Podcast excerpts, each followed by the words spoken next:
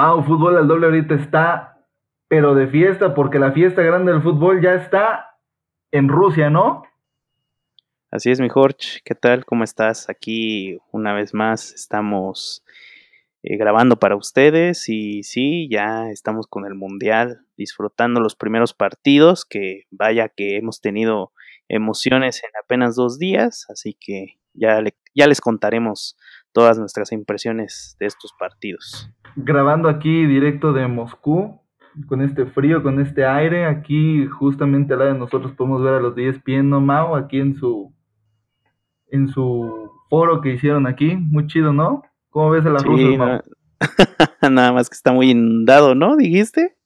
Ah, sí, está, está muy inundado nuestro forito, pero pues no pasa nada, no pasa nada. Estamos disfrutando de Moscú, estamos, hicimos el esfuerzo, Mau y yo, de venir hasta acá, hasta Rusia, para traerles a ustedes todas las experiencias. Toda, la vibra que, toda la vibra que ya dejaron los, los mexas, ¿lo has visto? En redes sociales dicen que ya se acabaron la cerveza de los bares, que están agarrando a cada personaje. No sé si viste el video de del árabe que encuentran en la calle y le dicen que dónde está el oro y él no entiende.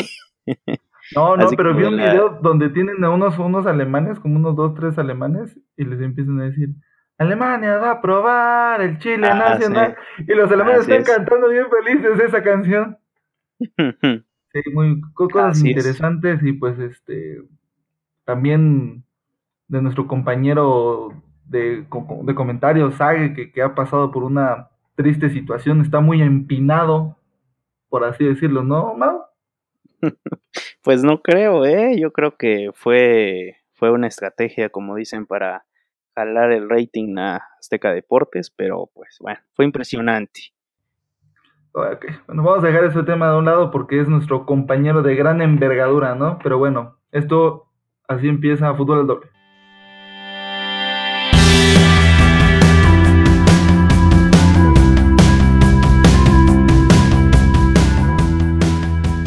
Ahora sí, dime, Mau, ¿cómo viste la apertura de este mundial? Media hora de apertura, Robbie Williams salió a cantar con una cantante de ópera que no ubico. ¿Cómo viste el inicio?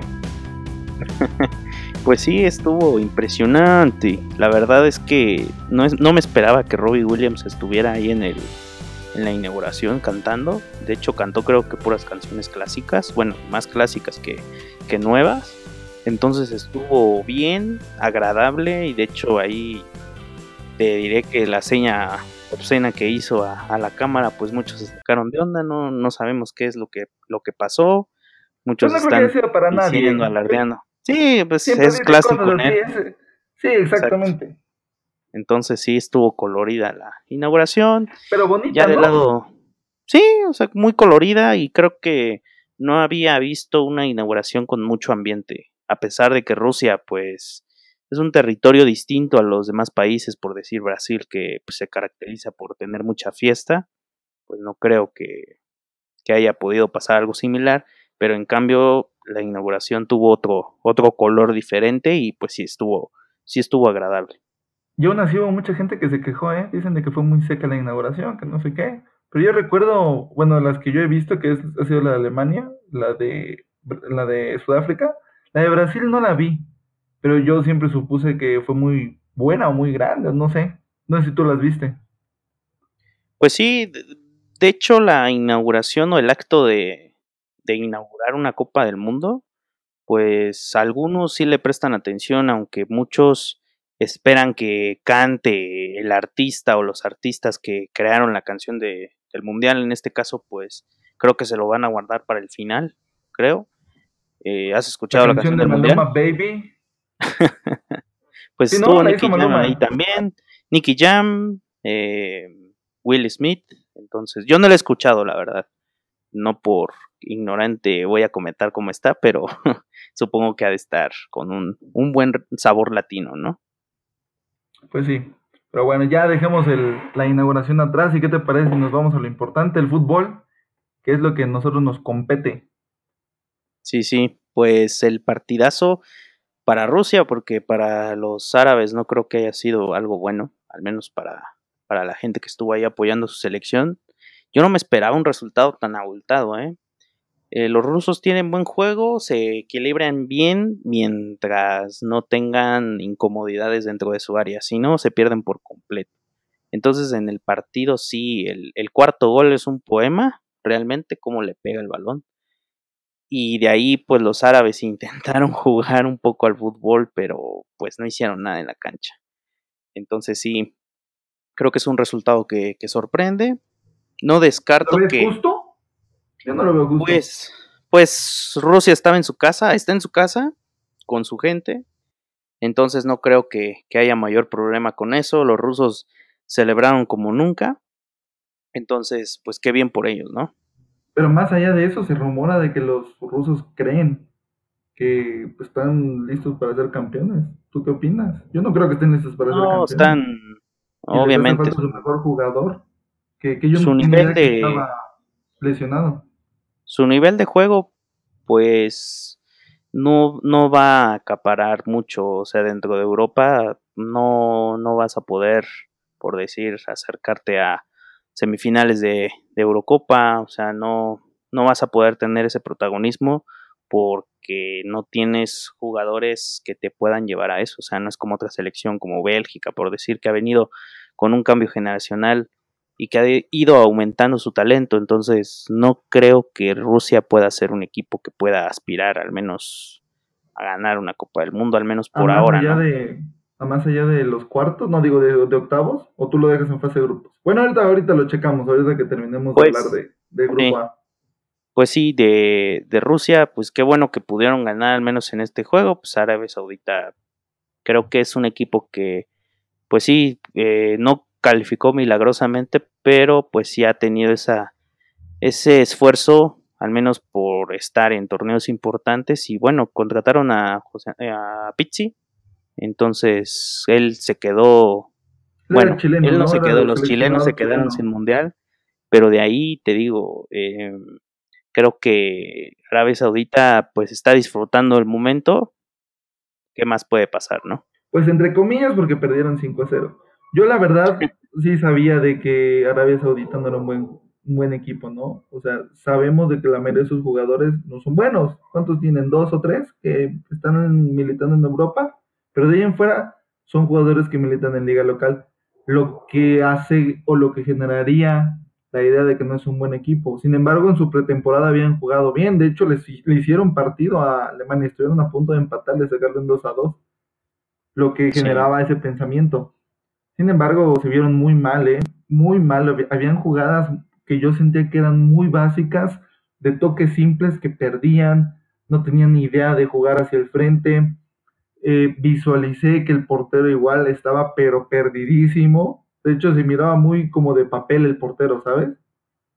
Y por su parte, sí, Rusia están simplemente vulnerables. completó, concretó su juego, hizo lo que tenía que hacer, ¿no? Jugar. Lo que sí Así me es. saca un poco de onda es lo de Cocorín, que yo esperaba que, que jugara y yo desde hace rato conozco a este jugador, lo vengo siguiendo.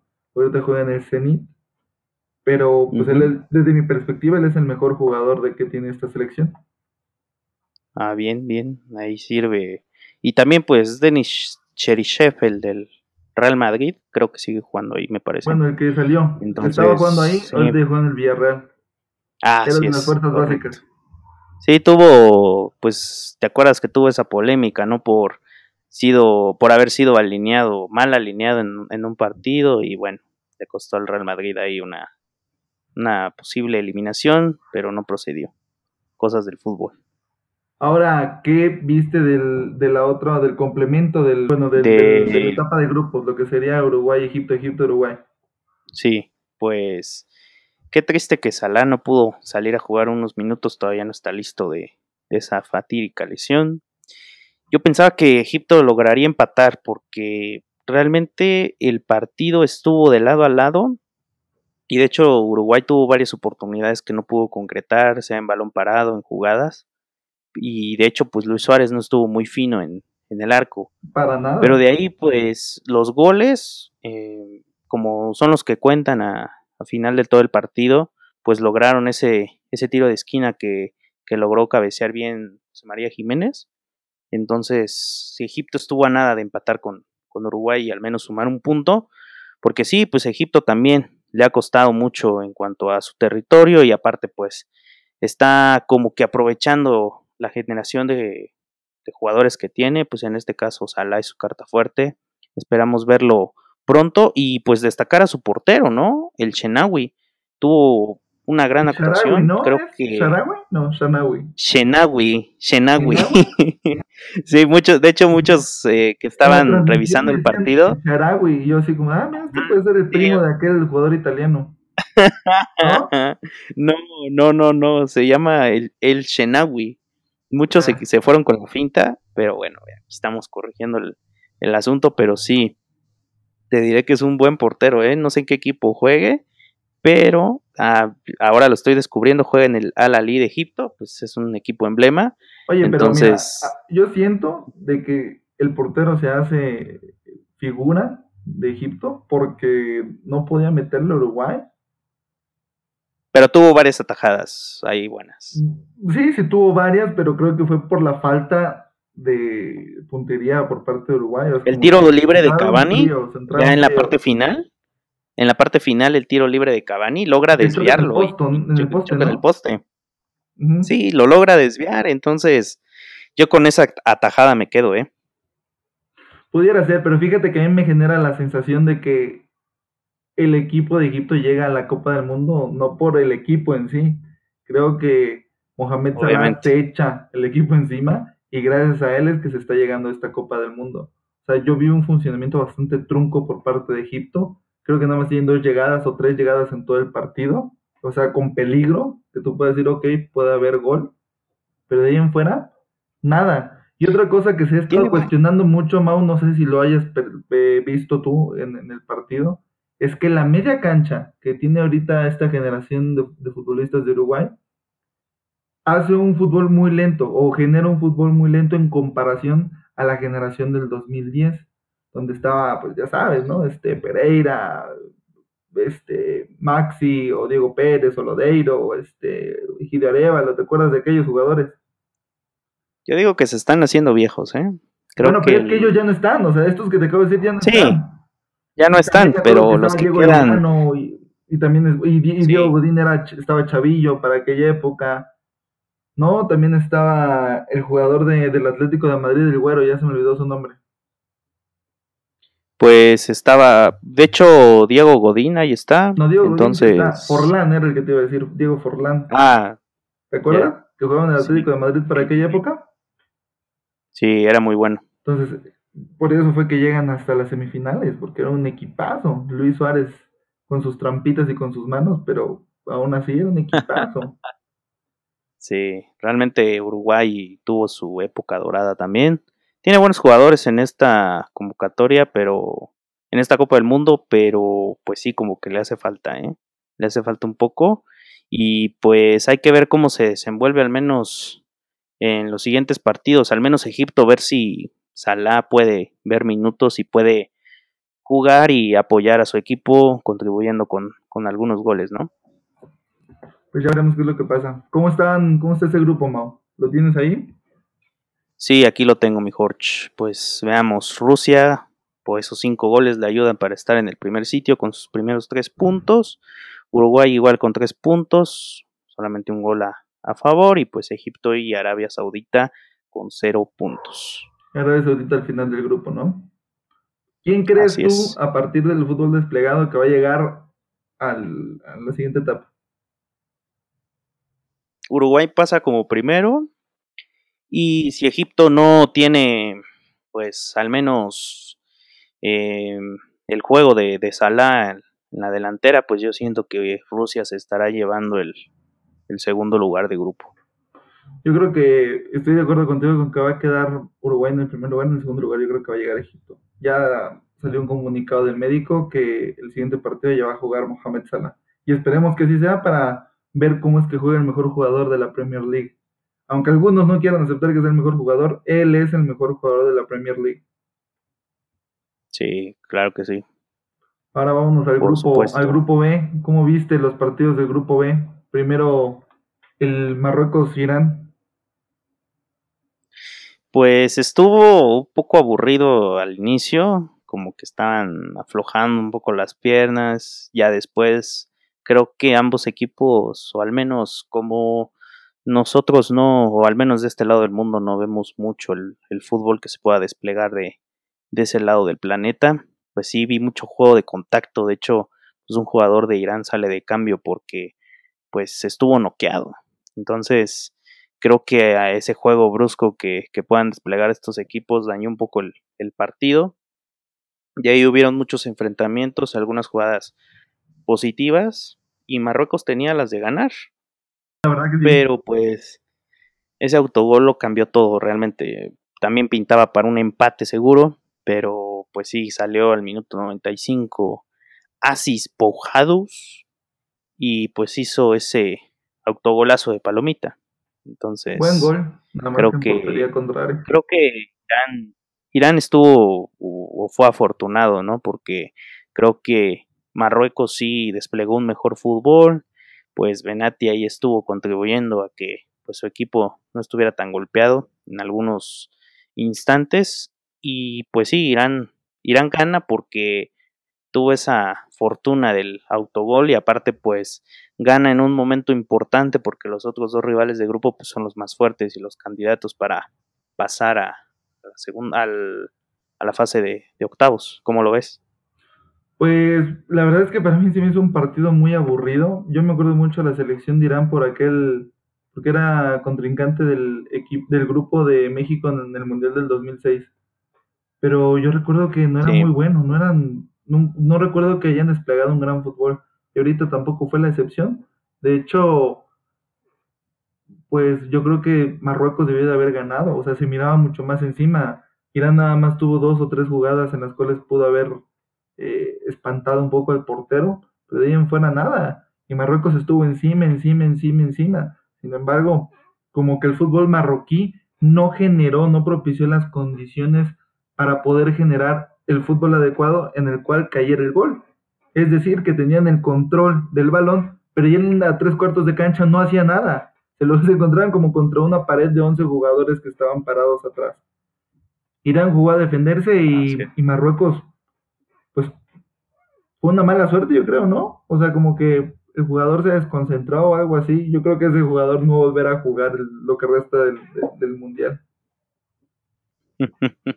Aparte, sumado a que perdieron la candidatura para 2026, pues son dos golpes muy fuertes para, para la selección de Marruecos y para el país entero. Pero pues bueno, vamos a ver qué es lo que sucede. Y ahora, ¿qué te parece si nos vamos con la cereza del pastel, la joya de la corona, el partido más importante de esta primera jornada? Nos vamos al España-Portugal. ¿Quién diría que este iba a ser el partido ya emocionante, el que ya iba como que a marcar el inicio de la, de la Copa del Mundo? Porque seamos sinceros, a los otros partidos, a excepción de, del de Uruguay, pues los demás estaban como para pintar aburridos, entonces este partido llegó a levantar a los que tenían sueño del, del otro partido de, Marruecos. Sí. Y creo que sí, em, con lo que le pasó a Lopetegui, todos los movimientos que hubieron ahí de última hora, pues España se supo defender y pudo jugar un buen fútbol, o al menos creo que tuvo un fútbol atractivo, un fútbol que no le veía desde hace mucho tiempo. Entonces, combinado con, con buenos jugadores, y también en el caso de Portugal, pues creo que no esperaba un Cristiano Ronaldo tan sorpresivo, sobre todo porque creo que ese hat-trick no es de casualidad. Ya venía algo enrachado en la Champions, aunque en la final no, hizo nada. no haya estado tan fino. Y el año pasado en la Eurocopa no hizo nada. Hace dos años, perdón. Sí, estuvo poco apagado. el año pasado tampoco hizo nada en la Confederaciones, porque se lesionó. Ha estado más o menos, pero sí, como que aprovechó esta instancia, hizo los goles que tenía que hacer. Te diré que el penal que le cobran ahí a España para mí no es, no siento que sea un contacto que te derribe. Yo no creo que sea penal, ¿eh? creo que ni siquiera lo Creo que busca la creo que busca la pierna para poderse caer. Entonces, El otro gol, el que desafortunadamente David Egean pues no sabe atajar, se le va de las manos. Un errorcito, ¿no? Un lado pues a, la potente, bueno, el potente disparo de Cristiano. Sí, creo que no, no supo contenerlo bien, pero siendo uno de los mejores, así es, siendo uno de los mejores porteros del mundo y del momento, creo que, eso quedó a deber. Estaba nervioso. Y pues de ahí España, España siempre jugó, em, Diego Costa también me sorprendió en, el, en su juego, aparte de los goles que, hace. Em, en la jugada de, del empate, em, dicen que le hace falta a Pepe.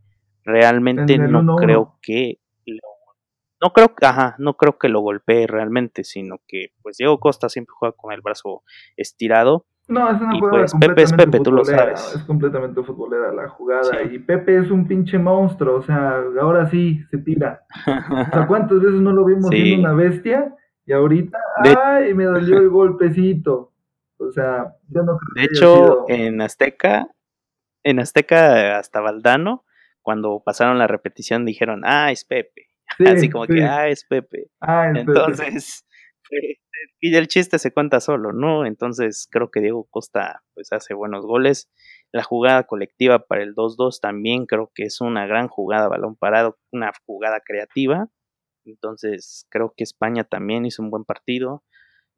Em, si el empate es merecido o no, pues Cristiano marcó ese gol de tiro libre y pues ¿eh? ahí, ¿no? Con, Sí, realmente el, el balón, que, cómo le pega. Y también hablando de golazos, pues el, de, Nacho. Fernández, el, el 3-2, o sea, es un, es un poema realmente cómo le pega. Pero es de primera calidad, ¿eh? De, de alfombra roja y caravana, como diría Jorge Pietrasanta. Realmente un golazo. a mí me emocionó mucho porque pensaba que con ese gol España iba a ganar. Desafortunadamente no fue así. Fue un buen partido y creo que que estos dos equipos van a, van a hacer cosas importantes ya en, las fases finales de, este mundial. ¿Tú cómo lo viste? Pues muy parecido a ti. Lo que sí me sorprendió y te lo comenté cuando estaba en la transmisión del partido fue de que España salió a jugar su partido. O sea, los primeros cinco minutos sale como que desconcentrado, ¿no? Eh, vamos a decir que durante cinco minutos Portugal logra mantener el dominio del balón y es ahí donde cae el penal. Pero de ahí en términos generales España domina completamente el juego de Portugal. Y creo que Portugal se acostumbró a jugar así, a defenderse y a jugar al contragolpe, que yo vi al menos cuatro jugadas donde hicieron un contragolpe bastante bueno y que la jugada final fue la ineficaz. Y el que ponía el pase para esa última jugada para que otra persona definiera, pues era Cristiano Ronaldo, ¿no? O sea, él daba el pase y el otro delantero medio que venía atrás de él no sabía definir sí vi en algunos momentos la desesperación en la cara de Ronaldo, así como de no manches, o sea, esfuérzate, cabrón, o no sé, o miré esa cara de, Cristiano muy particular. Pero de ahí en fuera me gusta mucho España. Me sorprende, otra vez vuelvo a insistir, porque pensé que iban a estar completamente desconcentrados a raíz del problema que surgió con su técnico inaudito. Creo que, si no me estoy equivocando, nunca había pasado esto en la historia de los mundiales, que dos días antes del debut de un técnico se le corta el cuello. En fin, una cosa muy extraña. Y por eso yo pensaba que iban a, tener un mal juego. Sin embargo, muy probablemente los capitanes del equipo, que serían Ramos, Busquets, Piqué, este, no sé, tal vez Iniesta, logran mantener posiblemente la cohesión del, del equipo, generando que se juegue bien hoy. Sin embargo, algo me quedó clarísimo, que Cristiano se puso a Portugal a sus espaldas, cosa que no había pasado en tres mundiales anteriores. En 2006, bueno, pues estaba Figo, empezando por ahí, ¿no? En 2010, que ya le tocaba ponerse el equipo a sus espaldas, no lo hizo. En 2014, tampoco lo hizo. Y ya este mundial ya miro eso. Porque si nos damos cuenta, la verdad es que el equipo es muy malo, ¿eh? Portugal no tiene equipo más allá de dos o tres jugadores, exceptuando a Cuaresma, exceptuando a Joao Moutinho, exceptuando a Rafa Guerreiro, los demás son unos completos desconocidos y la verdad que se miraron muy mal, muy mal. Y si no es por Cristiano Ronaldo, ese partido hubiera tenido otra cara. 4 5-0 a favor de, de, España. No sé si piensas lo mismo que yo. Pues llega, llega un momento en el que pues tienes que madurar como persona, como jugador y en este caso pues eres el, el emblema o la esperanza de todo un país. Entonces, lo de la Eurocopa puede ser que haya sido una casualidad.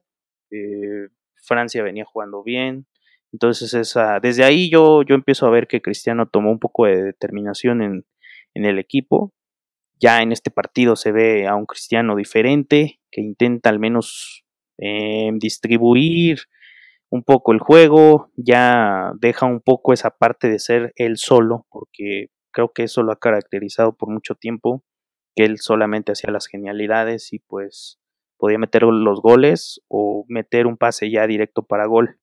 Y pues sí concuerdo en lo que, en lo que dices, o sea, no, no tiene un equipo tan solvente o un equipo que pueda respaldarlo en cualquier momento, porque no van a estar a su ritmo. Ningún jugador de Portugal estuvo a su nivel. Ninguno. Entonces, eh, creo que Cristiano tiene que hacer esto, tiene que jugar así, tiene que demostrar que es el líder auténtico, que no solamente es el capitán de papel, sino que solamente necesita meter goles y necesita pues darle ese orden a su equipo. Debe mostrarse como un líder auténtico y pues este partido sirvió mucho para que su equipo también se diera cuenta que pues él, él es el que manda en la cancha y que puede pues organizar el juego y pues que también sus jugadores se den cuenta, o al menos los jugadores de la plantilla se den cuenta de que el equipo debe jugar con él y para él.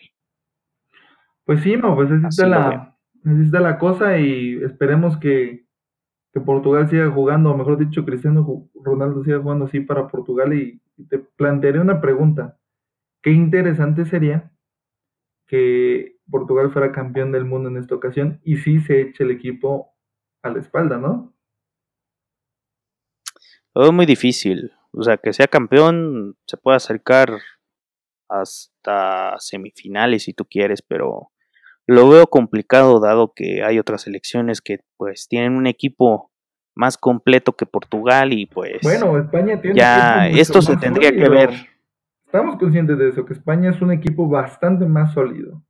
Y aún así Portugal pues ya tiene experiencia muchos jugadores que están ahorita de hecho también me lo comentabas no que muchos jugadores se quedaron en el camino Fábregas eh, Juan Mata Jesús Navas. Murata entonces es un es un cambio también generacional que tiene España y yo estoy decepcionado con Fernando Hierro porque no metió a jugar a Marco Asensio. Entonces, creo que Marco Asensio tiene que mostrarse en este mundial como el gran jugador que es, porque en el Real Madrid creo que el talento que tiene mm, no es para desperdiciarlo en la banca, lo, lo vas a oxidar, es un jugador que juega muy bien y que al menos en este mundial tiene que darse a conocer. Bueno, ya está en el Real Madrid, no sé a dónde más podría llegar, pero probablemente podría hacerse, o sea, por parte de Fernando Hierro debería de usarlo un poco más como una variante para atacar y ser más ofensivo, ¿no? Tener un fútbol más ofensivo, porque si bien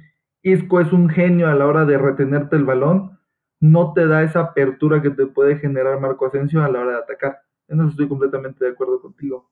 Pero yo siento de que esta generación de futbolistas todavía se queda un poco corta en comparación a la generación de futbolistas que ganó el título en 2010.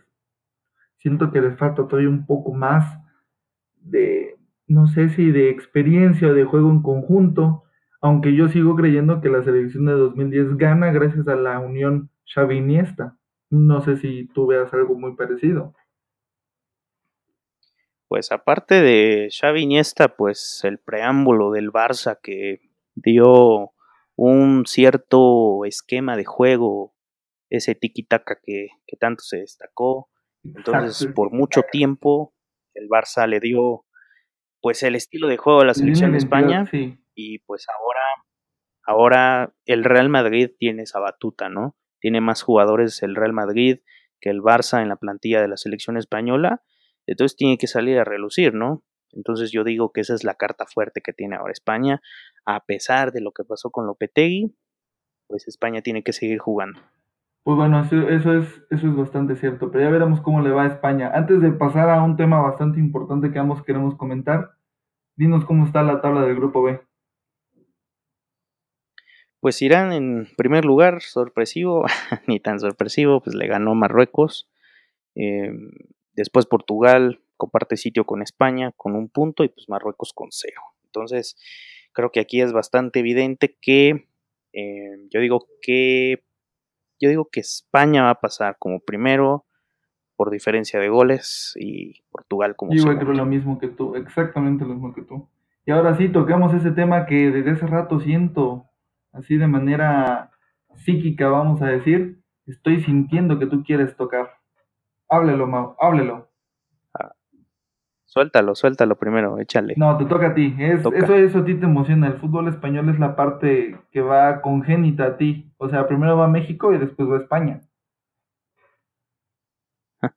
Vamos. Pues si te refieres a, a lo del Real Madrid, Lopetegui, te diré que a mí me sorprendió demasiado. O sea, no, no, no. Pudimos dar muchos nombres en el podcast anterior, pero no, yo no creía esto, de verdad. Cuando vi el anuncio de Lopetegui al Madrid, creo que me, o sea, dije, bueno, se pudieron haber esperado a que terminara pero muchos decían no, porque si España no pasaba a fase de grupos o se quedaba en octavos o no pasaba a la, final, pues Lopetegui iba a quedar con el perfil bajo de ser pues eh, mediocre y no pasar eh, ni siquiera la final, algo así, ¿no? Entonces, yo digo que la selección española creo que tomó un mal, una mala decisión porque no corres a un técnico estando a horas de jugar el mundial. Y pues eh, Fernando Hierro ha tenido experiencia, poca experiencia. Con el Oviedo. Em, sí, pero me refiero más a ya llevar a una selección a un mundial, creo que es una responsabilidad más fuerte. Evidente. Creo que el caso más concurrido que puedo mencionar, aunque no tiene dimensión en cuanto a lo sucedido, pues es con México y el Piojo Herrera en Brasil 2014, que pues ahí en el repechaje pues volaron cabezas también. Entonces, Miguel Herrera terminó llevando a México al Mundial. Entonces creo que esa decisión de quitar a Lopetegui pues se va a ver cómo le va a España. Creo que si España es campeón pues no creo que digan nada. Fernando Hierro se va a llevar el pues el mérito de haber sido campeón del mundo como técnico, También el pues todo el mérito real lo va a tener Lopetegui. El presidente, sí, que, aparentemente pueden pasar muchas cosas. ¿no? Le dieron en el orgullo.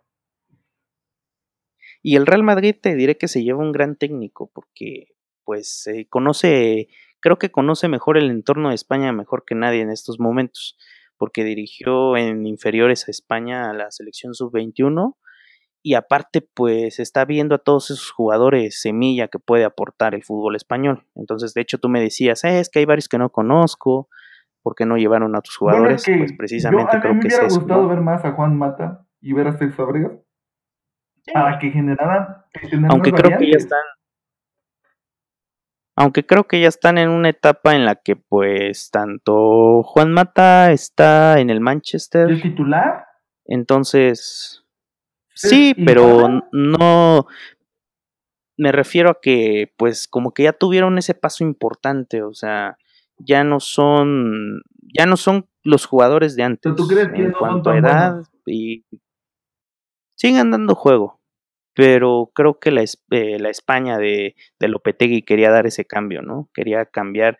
Es como el caso de, ay, el, perdón, el caso de Iniesta, me estoy quedando sin voz. El caso de Iniesta de que por su edad, pues el Barça, o más bien, él también quiso dar ese paso a cambiarse de equipo. España también pudo haber dicho, pues no, llevemos a Iniesta, ¿no?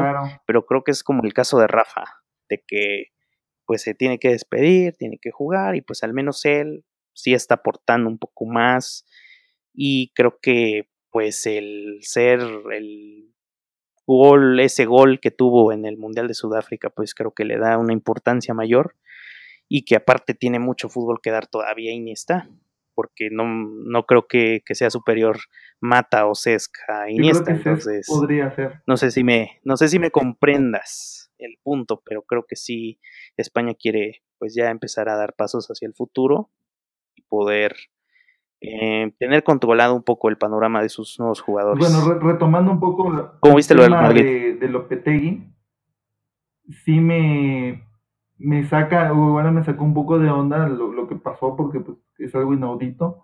Sin embargo, sí veo una responsabilidad bastante grande por parte de Lopetegui el haber aceptado el ser el técnico del Real Madrid antes de.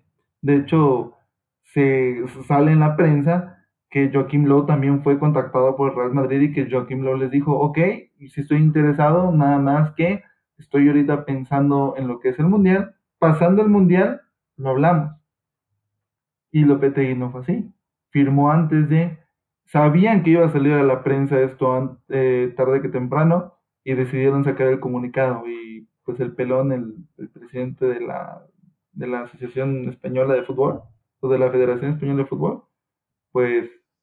Real Federación Española. Pues se encabronó, ¿no? se sintió así como que, ay, mi ego o ay, mi algo y fue una decisión un poco rara. ¿Quién tiene la culpa? Desde mi perspectiva, los tres tienen la culpa. Uno por aceptar cuando tiene otra chamba pendiente, otro por egocéntrico y otro por querer siempre ser el mandamás, ¿no? Si algo ha caracterizado a Florentino Pérez es que él siempre se quiere sentir superior a los demás, aunque no lo diga en palabras, sino en acciones. Entonces, sí creo que queda un poco perjudicado a la selección española, sin embargo, después del partido que dio contra Portugal, ya nos dimos cuenta de que están tranquilos o están desplegando el fútbol que tienen que desplegar, ¿no? Pues sí, habrá que esperar a que termine la Copa del Mundo. Dicen que, en julio viene el Real Madrid a, Puebla a jugar contra el Puebla precisamente como parte de la pretemporada. Todavía no se confirma, son rumores, son rumores, entonces hay que ver cómo, cómo juega el Madrid ahora sin Zidane. Aunque bueno, y antes de finalizar el episodio de fútbol al doble, ¿Qué te parece si me das tu alineación de México contra Alemania? Échale tú primero, yo, voy, me agarras un Yo voy con Guillermo Ochoa en la portería, voy con Héctor Moreno en la defensa central, voy con Carlos Salcedo en la defensa central, voy con Edson Álvarez y con Gallardo en las laterales, voy con... Me voy a fiar un poco de la información que dice Jared Borghetti, porque yo creo que va a jugar así también va a jugar así, no temeroso, sino precavido, va a jugar con dos contenciones clavados, que va a ser Guardado eh, y Herrera, dos medios o, dos carrileros muy abiertos, que van a ser eh, el Chucky Lozano y el Tecatito Corona, va a jugar con un mediapunta libre, que va a ser Carlos Vela, y con Chicharito Hernández. ¿Tú qué dices? Uy, uy, uy, interesante, ¿eh? Creo que coincido hasta el punto de los contenciones, ¿eh? porque sí creo que eh, México va a tener que resistir los primeros minutos del partido, al menos así lo, estoy pensando, de que Alemania va a empezar con todo. Entonces, yo digo que igual, 8 en el arco, línea de 4.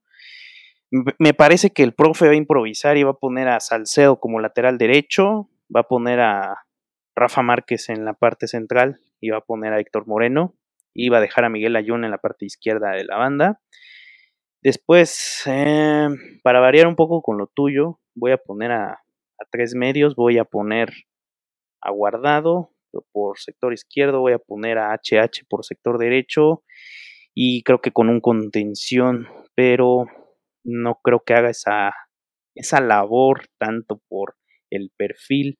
Yo digo que puede ser Jonathan dos Santos el que juegue. Y en el ataque yo sí mandaría a Raúl Jiménez en la parte central. Dejaría al Chicharito en la banca. En la parte izquierda yo creo que el Chucky tendría que, jugar como extremo. Y el otro lado tendría que ser Carlitos Vela. Ese sería mi once. Ya veremos, qué, es lo que alinea, porque ya dijeron de que el profesor iba a decir el mero día qué es lo que va a pasar. Y yo creo que es muy obvio, muy este, justo para mantener la sorpresa para Alemania. Aunque Alemania ya sabemos que va a salir a jugar lo que sabe jugar, puede ser que con la alineación que le saque Osorio sorprenda. Pero ya veremos qué lo que sucede. Claro que sí, mi Jorge. Mau Martínez S en Twitter e Instagram, las tuyas. 35 en Twitter e Instagram. Ahora bien, tenemos el correo, tenemos las redes sociales, que el correo es gmail y las redes sociales no arroba fútbol al doble en Facebook y en Twitter. Por favor, si escuchan el podcast, si pueden escribirnos al correo o pueden llegarnos, eh, hacer llegarnos un comentario a cualquiera de las dos redes sociales. estaremos complacidos de poder leer todos sus comentarios y sugerencias para seguir mejorando en esta travesía de fútbol alto. Perfecto, entonces esto fue Fútbol alto.